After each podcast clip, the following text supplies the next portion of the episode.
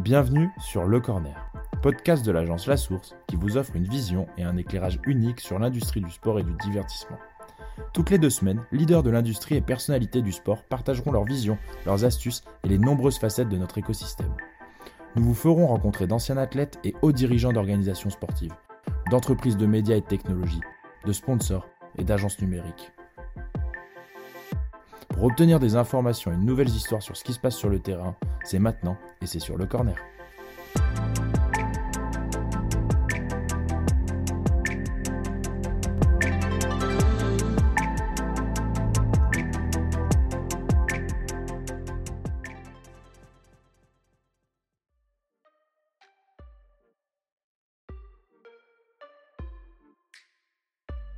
Bienvenue à toutes et tous pour ce nouvel épisode du Corner. Dans quelques secondes, je vais m'apprêter à parler avec Skill Corner. Alors, pour ceux qui ne les connaissent pas, en fait, le 26 septembre dernier, lorsque nous étions à Séville pour l'édition 2022 du World Football Summit, nous avons le plaisir de leur remettre le trophée de la Best Sport Tech Startup. Ils ont réussi à convaincre le jury, quand même composé de l'UEFA, d'Arsenal, du RC Leipzig, de la Fédération portugaise de football, mais aussi de nombreux clubs qui utilisent aujourd'hui leur solution. Du coup, on voulait les féliciter, ou en tout cas, par avance, je les félicite. Et j'ai surtout hâte de pouvoir m'entretenir avec euh, Charles et Hugo, euh, qui ont su vraiment euh, développer cette startup et avec qui j'ai hâte de découvrir où est-ce qu'ils en sont aujourd'hui et où ils le regardent demain. Très bonne écoute.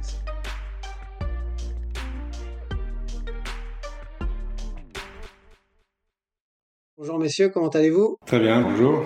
Ouais, bonjour, super. Bon, ils ont l'air, ils sont quand même un peu plus enthousiastes après le retour de Séville. Hein. C'est, c'est, quand même, c'était quand même un trip sympa. Euh, on a souvent coutume de commencer nos podcasts en vous demandant un peu euh, de vous présenter et de, de, de, vous faire connaître un peu auprès de notre audience. Donc, euh, je sais pas qui veut prendre euh, la, la, la, première question, Hugo ou Charles, mais allez-y. Euh, si vous pouvez vous présenter rapidement auprès de nos, nos listeners, ce serait cool. On va commencer par le président, Hugo, vas-y. Ouais, donc Hugo Bordigoni, on est, enfin, je suis un, des deux cofondateurs de Skill Corner. Euh, moi, je suis un, un, ingénieur de formation. Euh, maintenant, je suis le CEO de l'entreprise, donc avec des fonctions un peu moins techniques qu'à la création de la boîte. Euh, et voilà, on rentrera dans le détail de, de, de Skill Corner après, j'imagine. Ouais. Et donc, euh, et donc Charles, euh, donc moi je suis, j'ai pas un profil ingénieur, même si j'aimais dire que j'ai quand même un petit bagage mathématique. J'ai fait à l'époque ça, s'appelait un DOG de mathématiques appliquées, mais je suis le non tech et donc je m'occupe de plus ce qui est euh, gestion, administration, commerciale, euh, etc. de, de Skill Corner, auquel évidemment participe Hugo. enfin, on est en totale symbiose et et échange permanent, même après 7 ans. Donc un CEO, un CMO. Doug, c'est bien Bac plus 2, hein, si je me trompe pas. Ouais, alors après j'ai quand même continué, hein, mais j'ai abandonné les maths, ils n'étaient pas faits pour moi.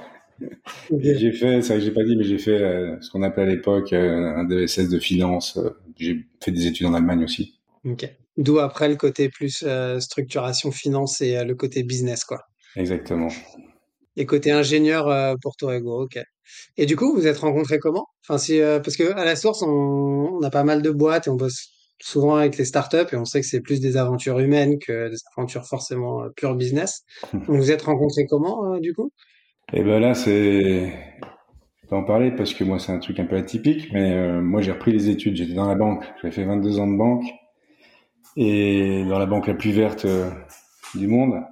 C'était général? Non, la plus verte, Crédit Agricole. Ah. Et, euh, et, après 22 ans, je m'étais posé pas mal de questions. Et, et la France est un pays d'entrepreneurs finalement, et j'ai pu bénéficier euh, à la fois de patrons bienveillants qui ont accepté que je fasse un CIF, ce qu'on appelle un congé individuel de formation. Et donc à, à l'âge du double d'Hugo, j'ai repris les études et c'est un master que, que, je tiens à mentionner ici parce qu'il est génial. Euh, il était dispensé, entre, enfin il est toujours dispensé entre Centrale Paris et l'ESSEC.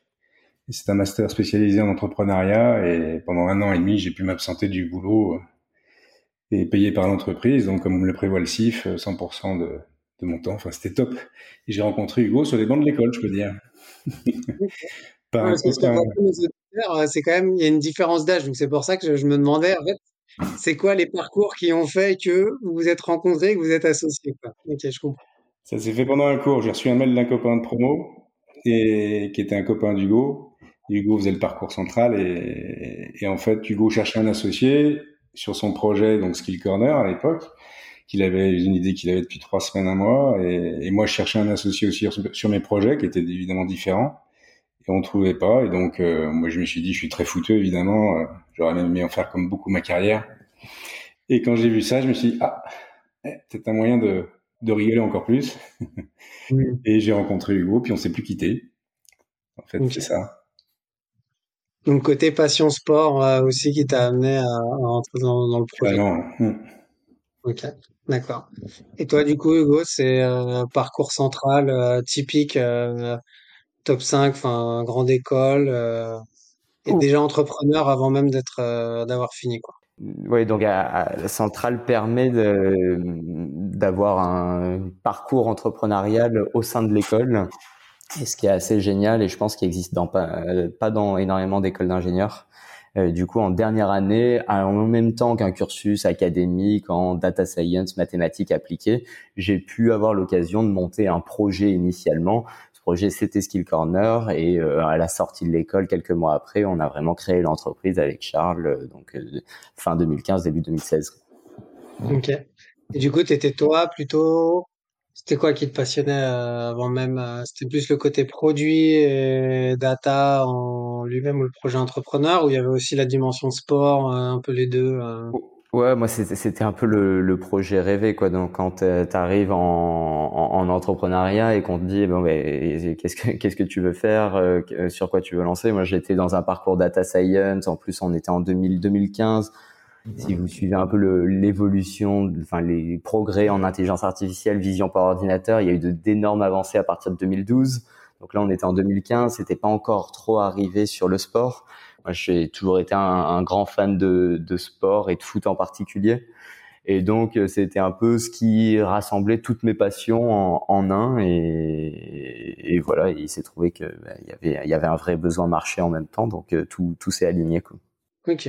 Et du coup, Bon, après, je vais, je vais forcément vous poser des questions sur Skill Corner et, et avant de rappeler aussi pourquoi on vous a invité. Mais euh, aujourd'hui, sur la répartition des rôles, si j'ai bien compris, c'est ce que je t'expliquais un peu, il y a toujours cette partie euh, technique, produit qui est chez toi, avec management sur des équipes, mais il y a aussi le côté euh, c'est quoi, es, euh, Charles, t'es plus euh, au-delà du BD, enfin le côté business marketing. Est-ce que tu es aussi le, le, happiness officer, si on peut dire comme ça, dans les euh, dans les boîtes ou pas du tout Et c'est plus Hugo qui est en charge de ça?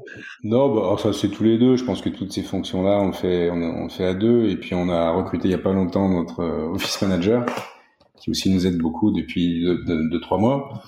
Donc là, ça se passe bien. Mais comme tu as dit, ouais, moi je suis plus business euh, hmm. un peu euh, finance, gestion, RH euh, aussi. Et, voilà, mais enfin, encore une fois, on partage vraiment tout avec Hugo, donc. Ça évolue, ça évolue pas mal aussi. on est début d'année, on était 13 chez Skill Corner. Maintenant, on est quasiment 30. Donc, on est vraiment dans une grosse période d'évolution de la structure de Skill Corner, mais aussi de nos rôles, évidemment. Ok, ouais. Donc, grosse croissance là, mais on va y, on va y revenir. D'ailleurs, c'était un truc que je voulais vous demander. Oui, alors pour nos auditeurs, en fait, c'est Sky Corner a quand même gagné l'award euh, du World Football Summit sur la best startup avec un beau jury, donc bravo messieurs. Euh, mais du coup, euh, bravo à vous. Et en fait, l'idée, c'est aussi de retracer cette histoire entrepreneuriale et, euh, et justement d'évoquer ce pivot parce que moi-même, j'ai été particulièrement étonné pour avoir été dans la, dans la tech pendant un long, moment et j'ai été à l'UFA où forcément j'ai été amené à connaître Skill Corner sur sa version 1.0, euh, si je peux l'appeler comme ça. Et du coup, c'est assez étonnant et c'est beau de voir aussi des, des pivots ou en tout cas des histoires qui peuvent complètement se repenser, se, se réimaginer. Donc c'est un peu là-dessus que j'aimerais vous emmener.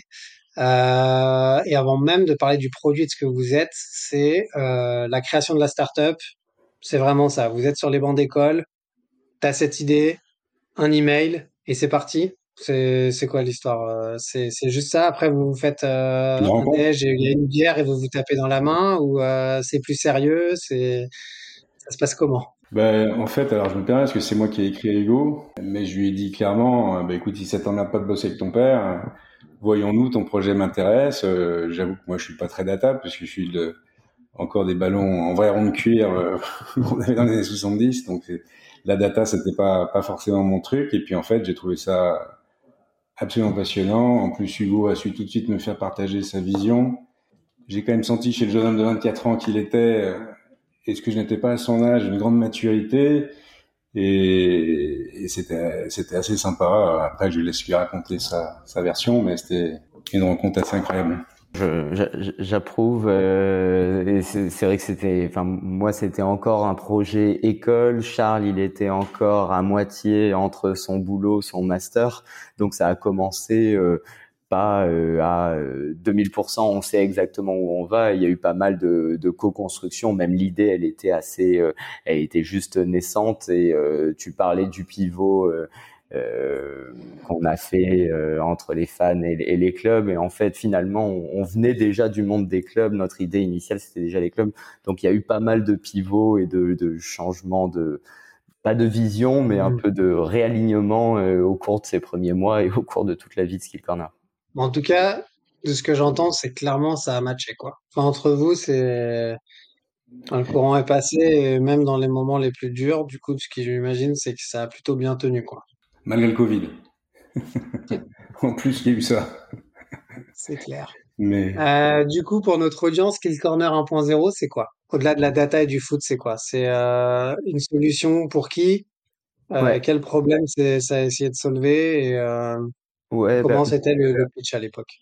Du coup, pour, pour expliquer un peu la technologie qu'il y a derrière Skill Corner et qui a un peu amené vers euh, Skill Corner 1 euh, et puis vers le, vers le 2.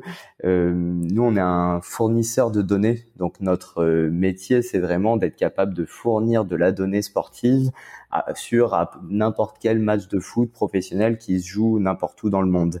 Et la base technologique autour de ça, c'est d'être capable de collecter de la donnée à partir de n'importe quel flux vidéo euh, de n'importe quel match de foot professionnel.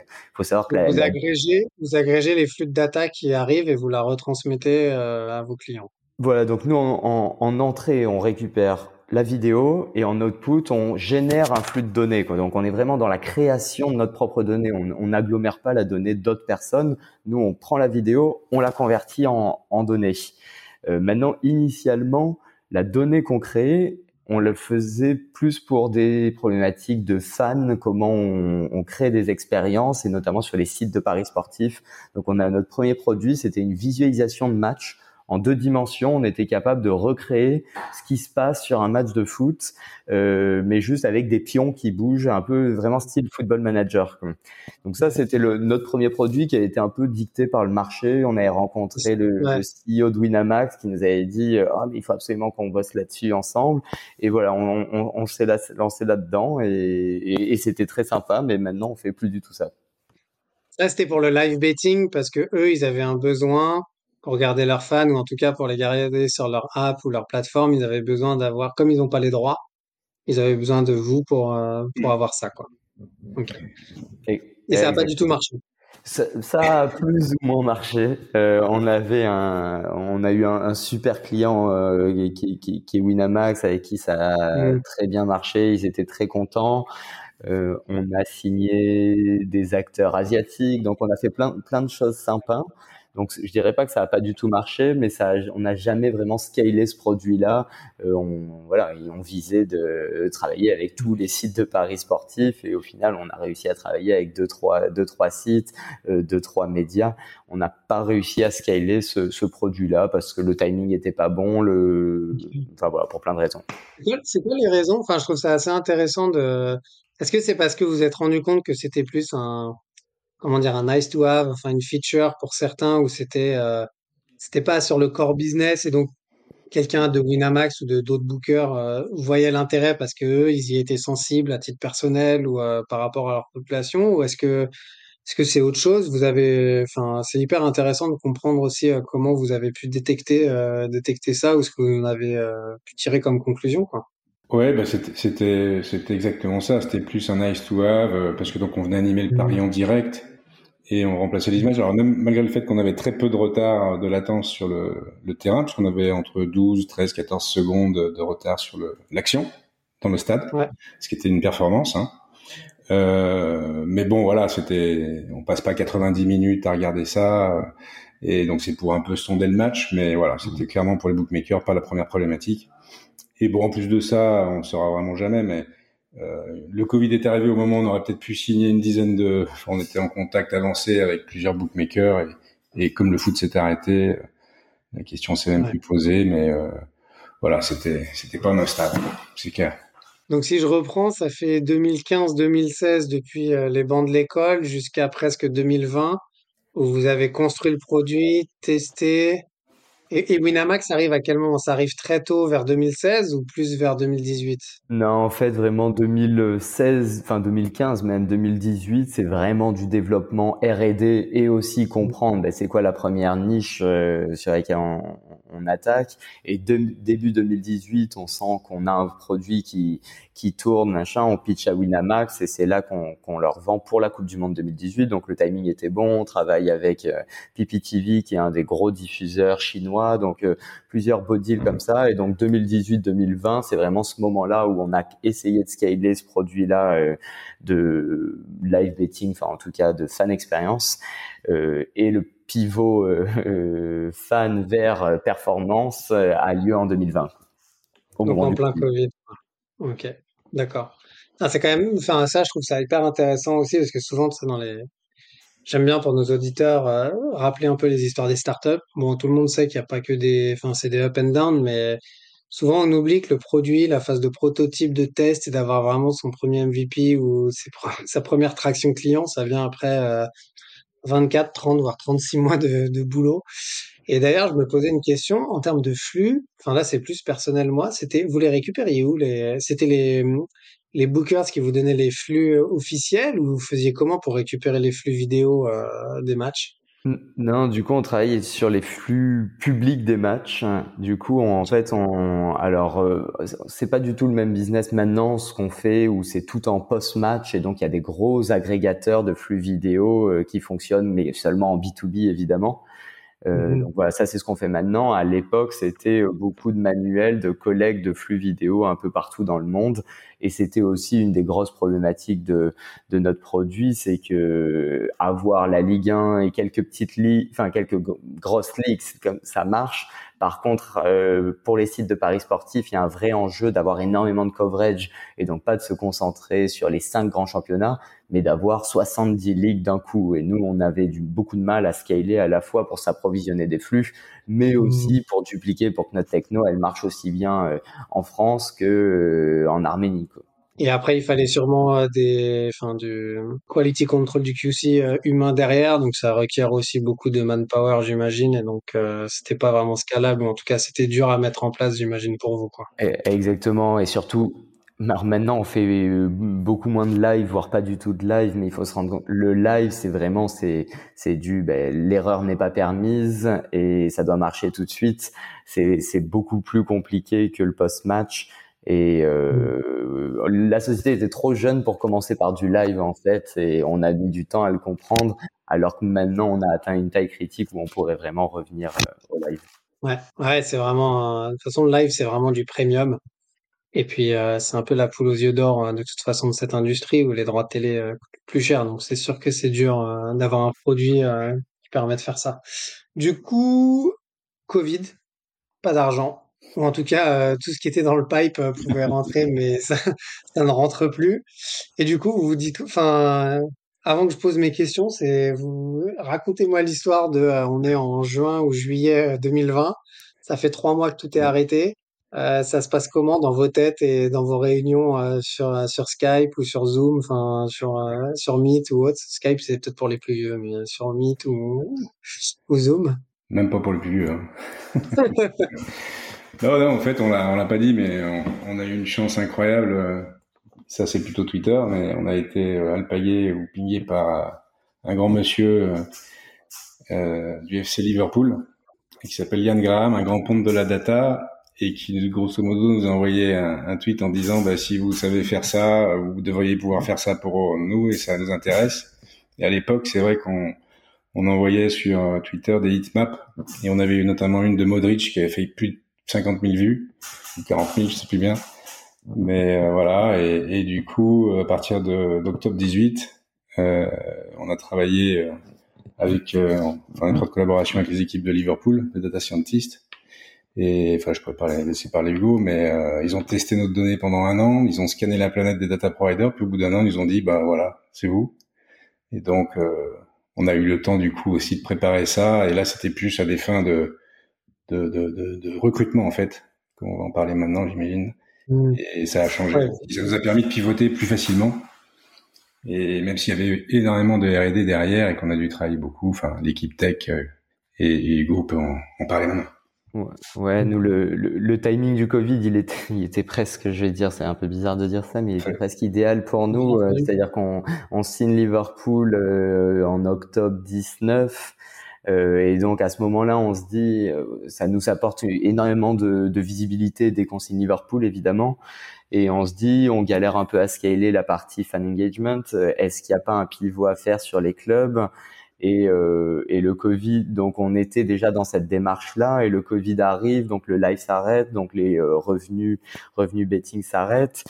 Et par contre, les clubs, finalement, ils avaient plus aucun match, mais du coup, les analystes avaient pas mal de temps euh, de libre, et du coup, ça nous a laissé l'opportunité de rencontrer énormément d'analystes, en visio évidemment, euh, dans, dans, plein de clubs différents. Et, et, finalement les analystes eux savaient bien que le foot allait recommencer allait assez rapidement. Ils avaient un vrai incentive à, bah, à bosser et à développer le futur.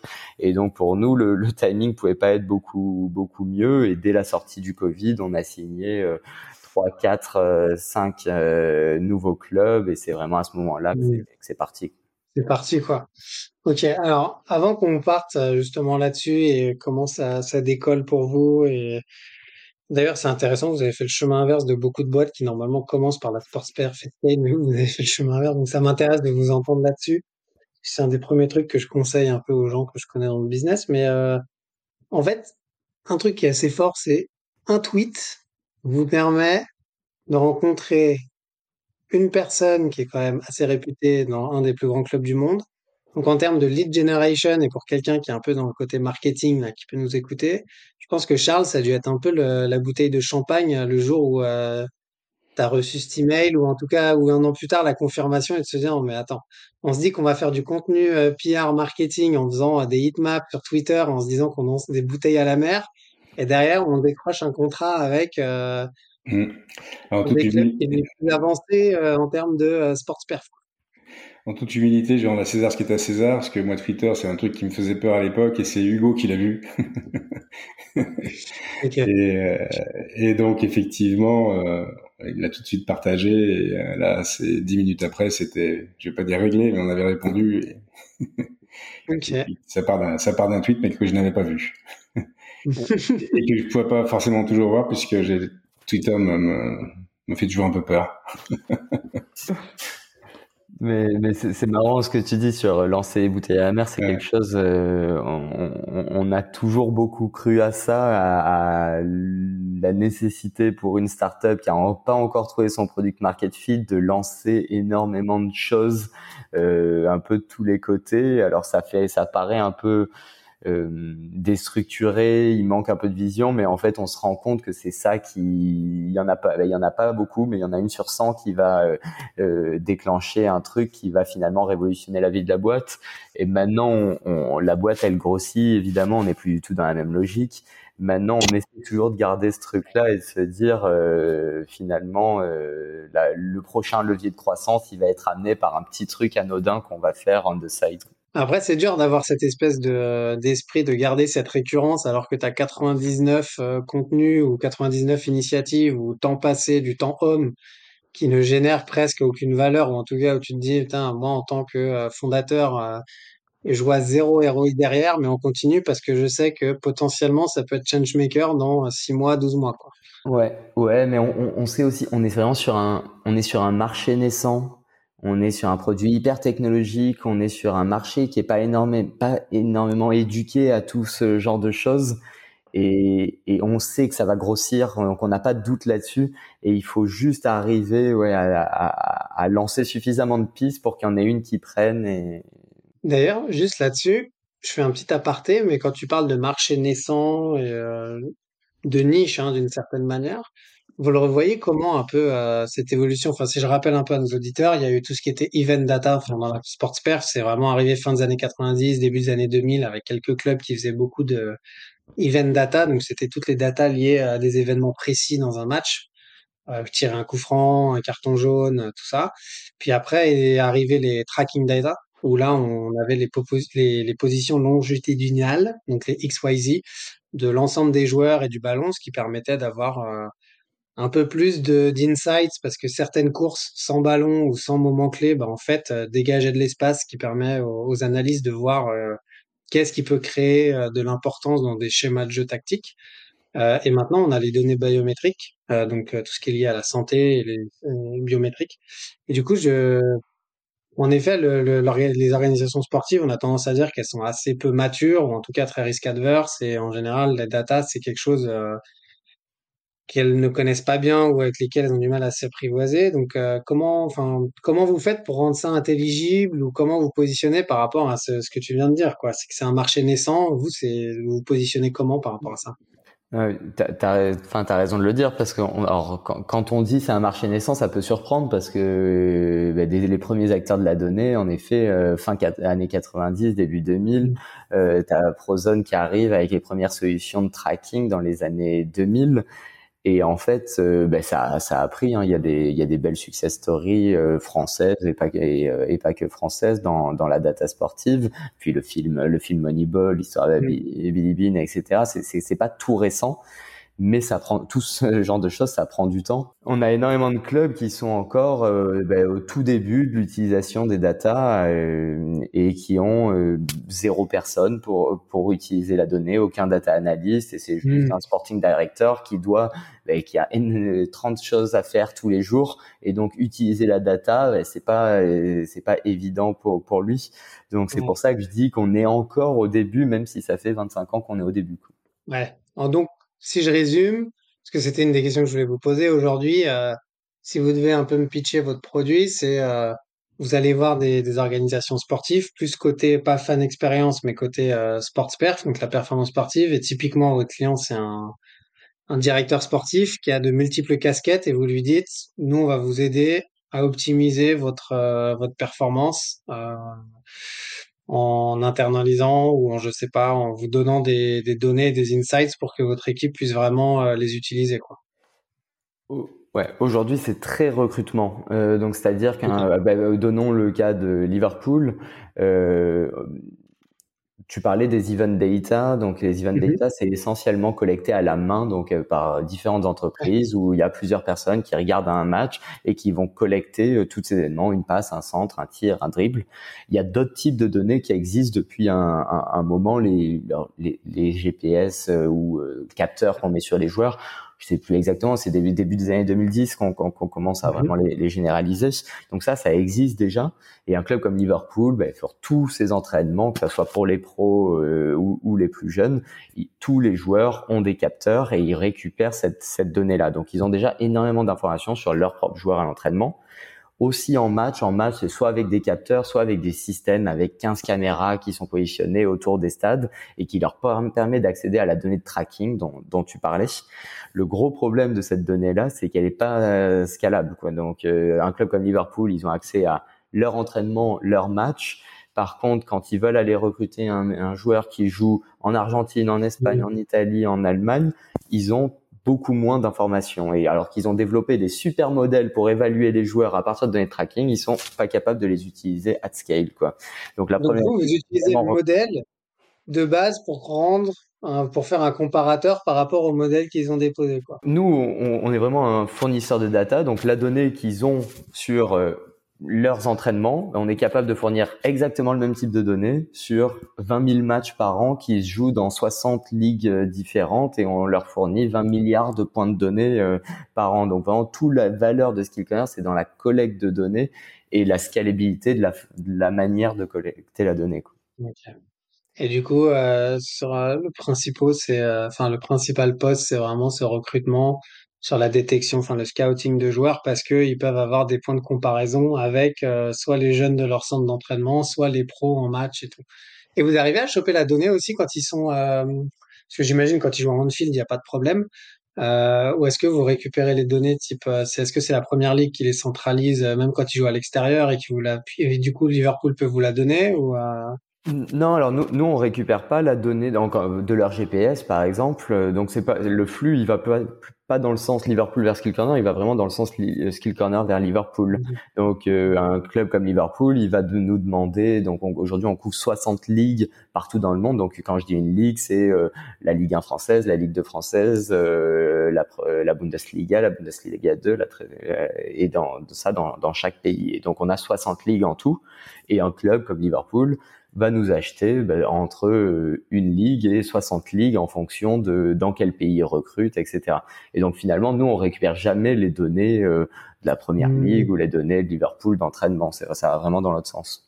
c'est vous qui fournissez l'output, c'est de skill corner envers les organes sportifs. Ok, eh, d'accord. Exactement. Mmh. Et, et, tu dis plus de 60, c'est énorme.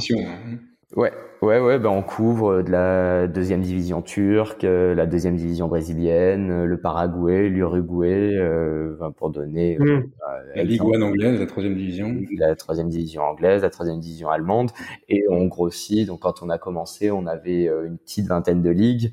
Euh, en année 2, on est passé à 40, là on est passé à 60 et on a encore des besoins de clients qui nous disent OK, mais vous couvrez pas récemment, on a rajouté euh, l'Afrique du Sud parce qu'on avait des clients qui avaient besoin de l'Afrique du Sud et euh, ça n'arrête pas. Et ce qui nous permet de servir la planète entière? OK, d'accord. Compris. Ouais, donc c'est un peu enfin il y a encore beaucoup quoi. Il y a encore beaucoup et du coup c'est c'est le même service plus ou moins que demandent tous les clients ou est-ce qu'il y a des niveaux quand même de granularité un peu différents? Enfin, dans, dans ma question, c'est un peu l'idée de voir un peu les différents cas d'usage où je, vois très bien pour un Liverpool, dans la manière dont tu l'as expliqué, euh, j'imagine que vous avez des clients qui sont moins tier one. Euh, du coup, est-ce qu'il y a aussi de l'optimisation de leurs propres joueurs à eux? Parce que j'imagine que Liverpool sont suffisamment en avance qu'ils l'ont peut-être internalisé et qu'ils vous demandent pas, mais que vous, pouvez développer euh, des services annexes par rapport à cette collecte de data. Enfin, j'aimerais comprendre aussi un peu euh, les, les autres use cases que vous avez peut-être par rapport à votre solution aujourd'hui. Bah, le, le, premier truc, c'est que le, en effet, Liverpool, c'est un cas hyper particulier. C'est-à-dire qu'ils sont réputés pour euh, être hyper avancés dans l'utilisation de la data. Il y a cinq data scientists qui travaillent au club. Ils ont des process hyper bien rodés. Ils savent utiliser de la donnée de tracking il faut se rendre compte que 90% des clubs professionnels sont pas dans cette situation-là, ont pas du tout les mêmes moyens ou en tout cas ne les affectent pas euh, sur des fonctions plus R&D, data science. Et, et ce qu'on a en fait, tout le travail qu'on a fait entre 2019, la signature de Liverpool, et 2020, la signature de nos seconds et puis plus euh, deal, euh, ça a été un peu de démocratiser ce qu'on a fait pour pour Liverpool.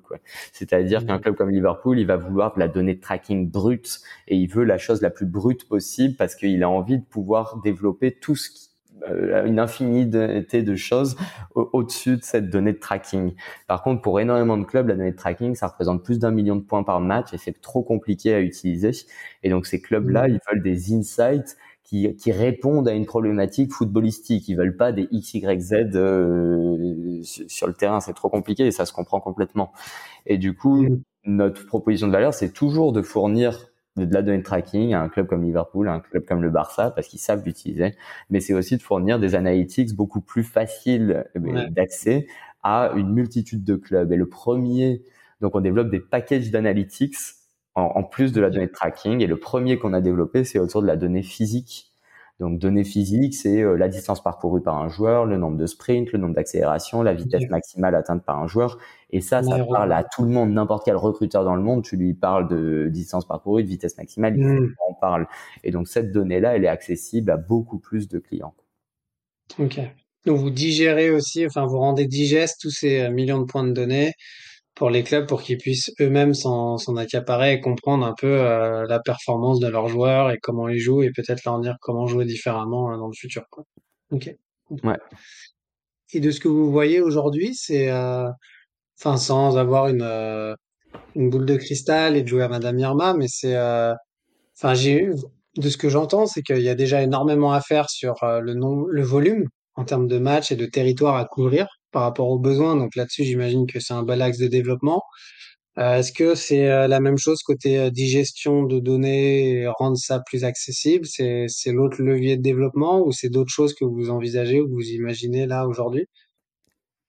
Ouais, ça c'est vraiment quelque chose qui a complètement changé dans, un peu dans notre vision. Nous, nous, on avait vraiment la vision, le côté vision par ordinateur. On va être capable de collecter de la donnée mmh. et puis après, elle va être utilisée par le betting, par les médias, par, euh, par les clubs pour de la performance. Et on a mis un peu de temps à comprendre que non, ça allait pas se passer comme ça et qu'il allait falloir aller beaucoup plus loin dans la productisation. Et donc il y a un an, euh, on a développé une nouvelle équipe de data science au sein de Skill Corner qui s'appelle l'équipe prédiction et qui s'occupe de développer des nouveaux, nouveaux cas d'usage, toujours pour les clubs, toujours pour des problématiques de recrutement. Mais du coup, on va sur des nouveaux packages d'analytics avec de la donnée plus technique, tactique pour évaluer d'autres choses que juste la dimension physique. La dimension physique, elle reste et elle restera primordiale, mais il y a plein d'autres choses qu'on peut faire à partir de la donnée de tracking et qu'on a juste effleuré pour le moment. Mmh, ok, je vois. Non, je posais la question parce que souvent, enfin, si je reprends un peu un, pied en arrière, un step back, je suis désolé pour tous mes, mes franglicismes. Euh, je suis très franglish et les gens, normalement, quand ils m'écoutent, ils le savent. Donc euh, voilà, encore une fois, désolé. Mais si je prends un step back, euh, souvent les gens, ils sont, en tout cas, les startups développent un produit dans la sports perf sur quelque chose de très niche et derrière ils scale. Et en général, le fait d'avoir certains logos type Liverpool, certains joueurs, ça leur permet derrière de développer un produit qui, en fait, ils ont fait le chemin inverse de vous. Euh, si on prend un second spectrum ou si on prend euh, plein d'autres boîtes, c'est euh, perf, perf, perf, perf, très très niche. On développe un produit et on scale par rapport à ce produit-là et on sert, on sert, on sert de plus en plus d'utilisateurs jusqu'à arriver sur le côté media entertainment où là, entre guillemets, en termes de marché, c'est beaucoup plus gros, ou en tout cas les deals sont plus larges. Les droits télé liés à ça sont aussi beaucoup plus larges, c'est la poule aux yeux d'or dont on parlait tout à l'heure. Et du coup, je me demandais si vous, un peu, sans vouloir euh, brûler les étapes, mais c'était quelque chose auquel vous, êtes, vous pouvez déjà penser, ou en tout cas mettre les fondations pour vous dire en tant que skill corner, bon, on a fait du live betting, mais ça répondait pas à, c'était pas un core business need, c'était plus du nice to have.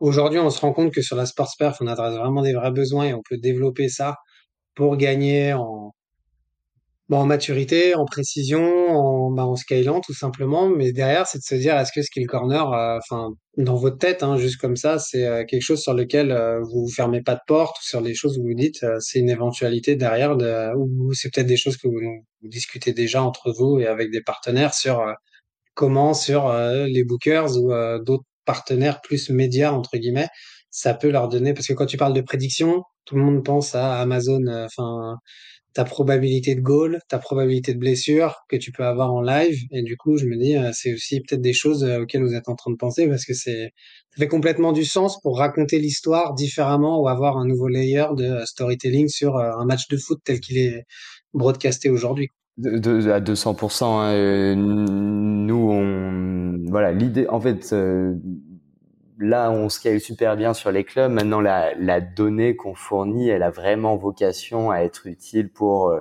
le média, les sites de Paris. Et ça, donc tout ce que tu dis, ça a complètement du sens. Maintenant, aujourd'hui, il y a un vrai focus opérationnel sur euh, euh, ce qui marche et, et on, sent qu'il y a beaucoup plus de choses à faire dans, pour aider les clubs dans les problématiques. On est juste au début de cette partie-là. Par contre, euh, c'est sûr que adresser les problèmes des médias et des sites de Paris à un peu plus long terme, c'est aussi une grosse volonté, mais voilà, ça arrivera plus un peu mmh. plus tard, quoi. C'est d'autres verticales et avant ça, on a peut-être d'autres sujets sur, euh, on, va en parler, je pense, mais sur d'autres sports. donc, euh, mais c'est sûr que c'est quelque chose à laquelle on reviendra parce qu'on y a goûté et comme tout ce qu'on a goûté, on aime bien y revenir et, et en plus on sait faire. Comme dit Hugo, on a aussi cette compétence live qui, qui, qui pourrait être intéressante. Mais, mais c'est vrai que en tous les cas, on, on, on va sûrement attaquer d'autres sports. Enfin, on attaque déjà d'autres sports. Et donc, euh, dans la roadmap, mais pour plus tard et avant, il y a d'autres euh, priorités à, à taper, quoi. d'accord. Euh, du coup, en parlant, enfin, avant de passer sur le futur, où j'ai peut-être grillé les étapes sur, euh, sur l'événement un peu, je reviens euh, de nouveau, hein, vous avez remporté le, le World Football Summit Award euh, dans la catégorie Best Sports Tech Startup. Euh, dans la vie d'une startup, je me suis toujours posé la question, c'est ça représente quoi pour vous? Parfois, ça peut représenter rien. mais je voulais vous demander, c'est, vous pouvez être complètement honnête, hein, ça peut être insignificatif, enfin vraiment. je me suis toujours demandé un peu ce que ça, ce que ça pouvait représenter ce type de prix? Surtout en fait, je vous pose la question parce que de nouveau, j'ai Skill Corner, j'ai connu ça sur votre partie V1 vraiment 2018 en venant de l'UFA ou sortant de l'Euro, j'avais entendu parler. Euh, et euh, j'ai, ouais, j'avais pas été forcément impressionné, j'ai, j'ai pas vu forcément l'intérêt. Et quand j'en avais reparlé là sur cet appel à candidature euh, avec mon associé en particulier Sam, il m'a dit que ça avait complètement changé, que le produit était complètement euh, différent et un pivot. Et donc, pour des startups en plus comme vous qui ont connu des des choses, des, des moments peut-être un peu moins évidents, je me suis, je me suis toujours demandé ça, ça représente quoi pour vous ce type de reconnaissance? Bah pour parler un peu comme toi, Franglish, c'est une belle euh, milestone. Hein. C'est non, non. Bah, déjà, on prend tout, nous. Euh, on, et c'est des marques de reconnaissance qu'on qu'on apprécie et qui font aller de l'avant, qu'on peut partager avec l'équipe. Euh, on peut faire un peu de bruit, alors que c'est vrai que nous c'est pas notre focus aujourd'hui. Enfin, c'était pas notre focus de, de faire du bruit. On n'avait pas forcément le temps. On était concentré sur les objectifs, la R&D, etc. monter un business et donc bah ça aide forcément. Non, c'est super. Non, non. Très, très content. En plus de ça, aller à Séville, euh, on en parlera peut-être après, mais pour moi, c'était quelque chose, parce que c'est les seules larmes que j'ai versées dans ma vie pour un match de foot. C'était le 8 juillet 82, euh, et c'était tout un symbole. Je n'étais jamais allé à Séville, et, voilà, donc c'était, non, non, particulièrement sensible ah à tout ça, et c'est une belle étape. Ouais, et, et, juste pour ajouter que ça aussi, ça fait aussi partie des choses. Euh, la plupart de nos clubs vont, euh, des clubs qu'on vise, vont pas forcément être sensibles à ce genre de choses, mais en fait, tu vas peut-être pouvoir débloquer un, un deal euh, comme ça qui était qui était non prévu simplement parce que c'est pas du tout les mêmes canaux d'acquisition. C'est vrai qu'on n'est pas en B2C, donc nous le toute cette phase de visibilité, elle est moins clé dans notre business. On est sur un marché qui est assez concentré où tout le monde se connaît. Donc euh, c'est c'est ça fonctionne beaucoup au bouche à l'oreille. Donc on n'est pas euh, voilà c'est pas game changer dans la vie de Skill Corner mais euh, ça apporte de la visibilité quelques petites opportunités. Et voilà c'est aussi une grosse validation de tout ce qu'on fait et qu'on fait maintenant vraiment partie euh, du monde du, euh, du, du, sport et c'est enfin c'est super vu d'où on vient et, et en effet euh, les moments un peu plus difficiles qu'on a traversés.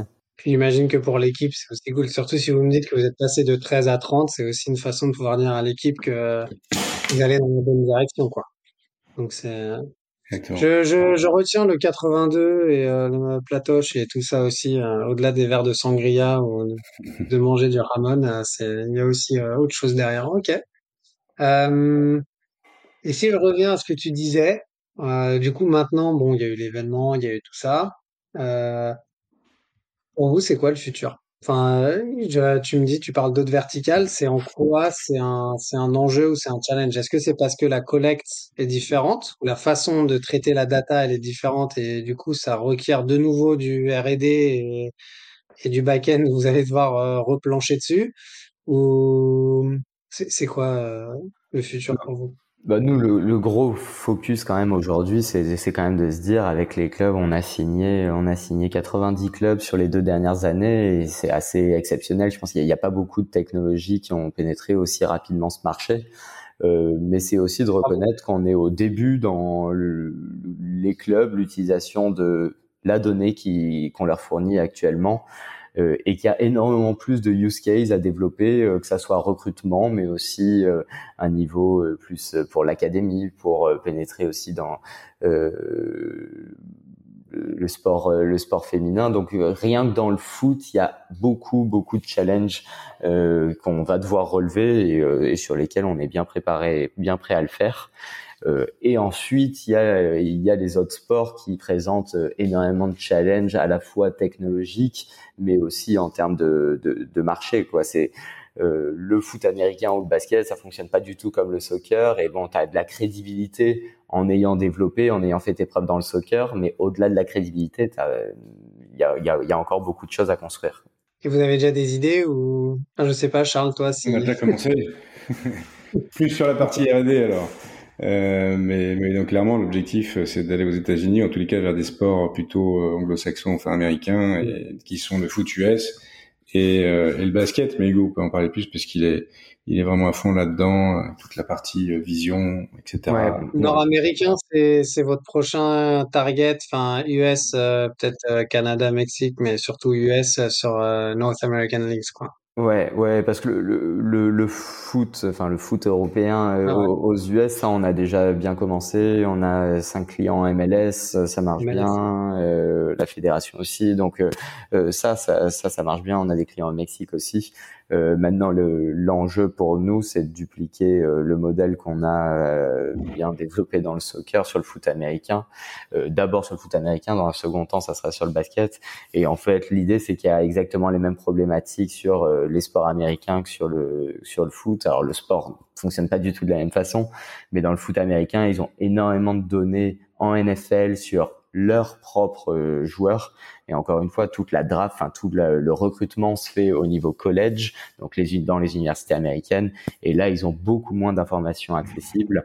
Et donc la grande force, encore une fois, de Skill Corner, c'est d'être capable de collecter de la donnée vraiment à l'échelle et donc de couvrir tout le monde universitaire euh, au début et pourquoi pas même tout le monde euh, en, le niveau en dessous qui est les qui sont les, les high school américaines.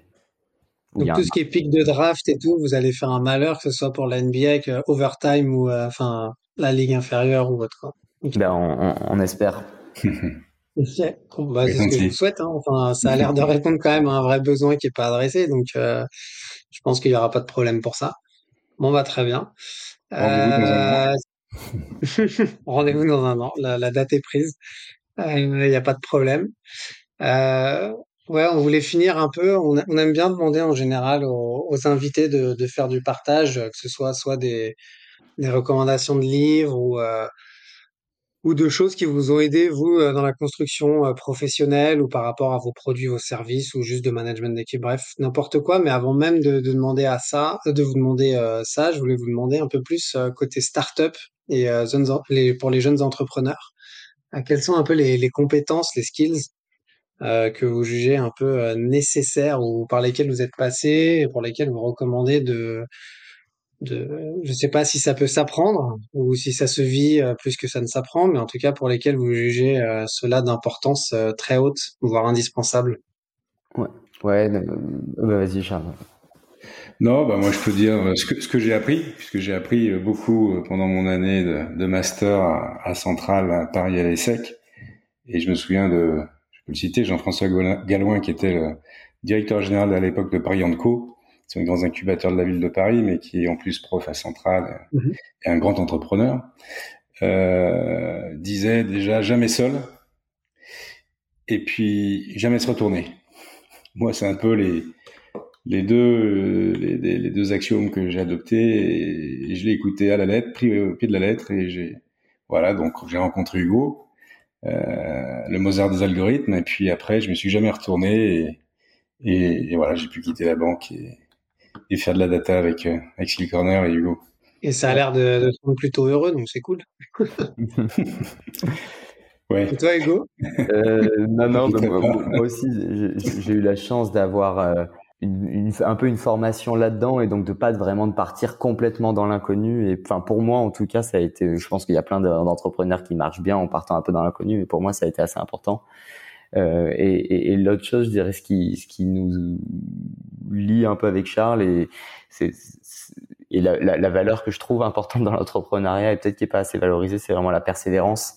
Et c'est de se dire que tu vas avoir euh, énormément de problèmes alors il faut être prêt, à, il faut être prêt à, à, pivoter et être capable de sentir les opportunités et se dire bon ben c'est c'est pas exactement comme je l'avais imaginé initialement, mais il faut aussi être prêt à se prendre pas mal de portes dans la gueule et à, avoir un peu de vision et à, et à, croire suffisamment en soi pour se dire euh, ben, malgré toutes ces portes que je me suis pris dans la gueule, euh, je, je sais qu'il y a un truc et, et, on va y arriver quoi. Et je pense que mmh. là-dessus on a été assez bon. Et tout épreuve ça rend plus fort donc. Euh... Non, c'est clair qu'on en aura rencontré des épreuves et mais ça, ça consolide et ça, et ça, en fait, ça donne de l'énergie pour aller de l'avant. Non, mais j'aime, j'aime bien. souvent, on n'en parle pas assez, mais euh, ça me parle un peu ce côté euh, persévérance. Et, euh. En fait, c'est, on se rend compte des vraies équipes quand ça va mal, quoi, quand c'est dans la tourmente. Donc, je sais pas si je dois faire une analogie avec un couple, ou le couple ou autre, c'est quand ça va et que tout va bien, c'est facile, mais quand ça va pas, c'est surtout là que tu dois, tu dois être capable de persévérer et de bien t'entendre. Donc euh, c'est c'est fort. Et rapidement, un petit mot de la fin, euh, comme je vous demandais, des inspirations. Est-ce que vous avez des choses vous qui vous ont inspiré ou qui vous ont aidé justement? Alors je sais pas si c'est sur le pivot ou en tout cas dans votre euh, journée, que ce soit des séries, des livres, des films ou quelque chose que vous recommandez, même un podcast ou autre chose? Euh, bon, en, un peu en, grand classique, euh, dans notre domaine, il y a quand même le, le, le film, enfin le, le, livre et le film Moneyball qui sont qui sont à voir. Enfin, quand vous. Là, tu veux bosser avec la MLB, hein et eh ben, ben, ben, pas trop, mais mais c'est quand même euh, c'est quand même sympa. Et en plus c'est rigolo parce que le mec Billy Bean est, maintenant impliqué dans les analytics, et aussi dans le foot, euh, donc euh, non enfin voilà. Si, si si les auditeurs sont un peu passionnés de de data et de sport, Moneyball c'est quand même un, un, incontournable. Charles, j'ai relu à l'occasion de Séville un livre que j'adore de qui est justement le, le, match du siècle, donc Séville 82 de, de Basse, c'est Pierre-Louis ou Jean Pierre-Louis Basse, qui est un journaliste. Et je le conseille à tout le monde parce que tout le monde vivra ce que j'ai vécu quand j'avais 14 ou 15 ans et comprendra pourquoi j'ai pleuré. Match entre la tragédie grecque et la... C'était incroyable. Il faut le lire. Il se lit très rapidement en plus. En, trois quarts d'heure, une heure, c'est... Et il est génial. Je, je l'ai jamais lu, mais ça m'aidera peut-être à comprendre pourquoi mon père euh, m'en parle toujours et a pleuré aussi. Donc, euh, j'y penserai. J'y penserai. Voilà. Merci messieurs en tout cas. Euh, merci pour votre temps. Euh, merci d'avoir fait aussi le déplacement à, à Séville. Euh, C'était un vrai plaisir. Je pense qu'au nom de toute l'équipe La Source, euh, ça fait plaisir aussi d'avoir des startups qui euh, qui sont aussi françaises et euh, qui ont été pris par un jury pleinement international avec des grosses organisations comme Arsenal, l'UFA ou même la Fédé portugaise de football. Donc encore bravo à vous et merci pour cet échange et puis à très bientôt j'espère. Merci, merci, beaucoup à, toi et merci à, à, à vous et tout ce que vous faites pour euh, l'entrepreneuriat en France. Ça y est, vous êtes arrivé à la fin de cet épisode. On espère que vous l'avez apprécié et si c'est le cas, n'hésitez pas à lui donner 5 étoiles sur votre plateforme d'écoute préférée. En attendant, vous pouvez toujours visiter notre site internet www.lasource.io pour en savoir plus sur nos activités ou tout simplement vous abonner à notre newsletter pour recevoir le meilleur de l'actualité sport et tech chaque mois dans votre boîte mail. Et je vous dis à bientôt pour un nouvel épisode Le Corner. Le Corner.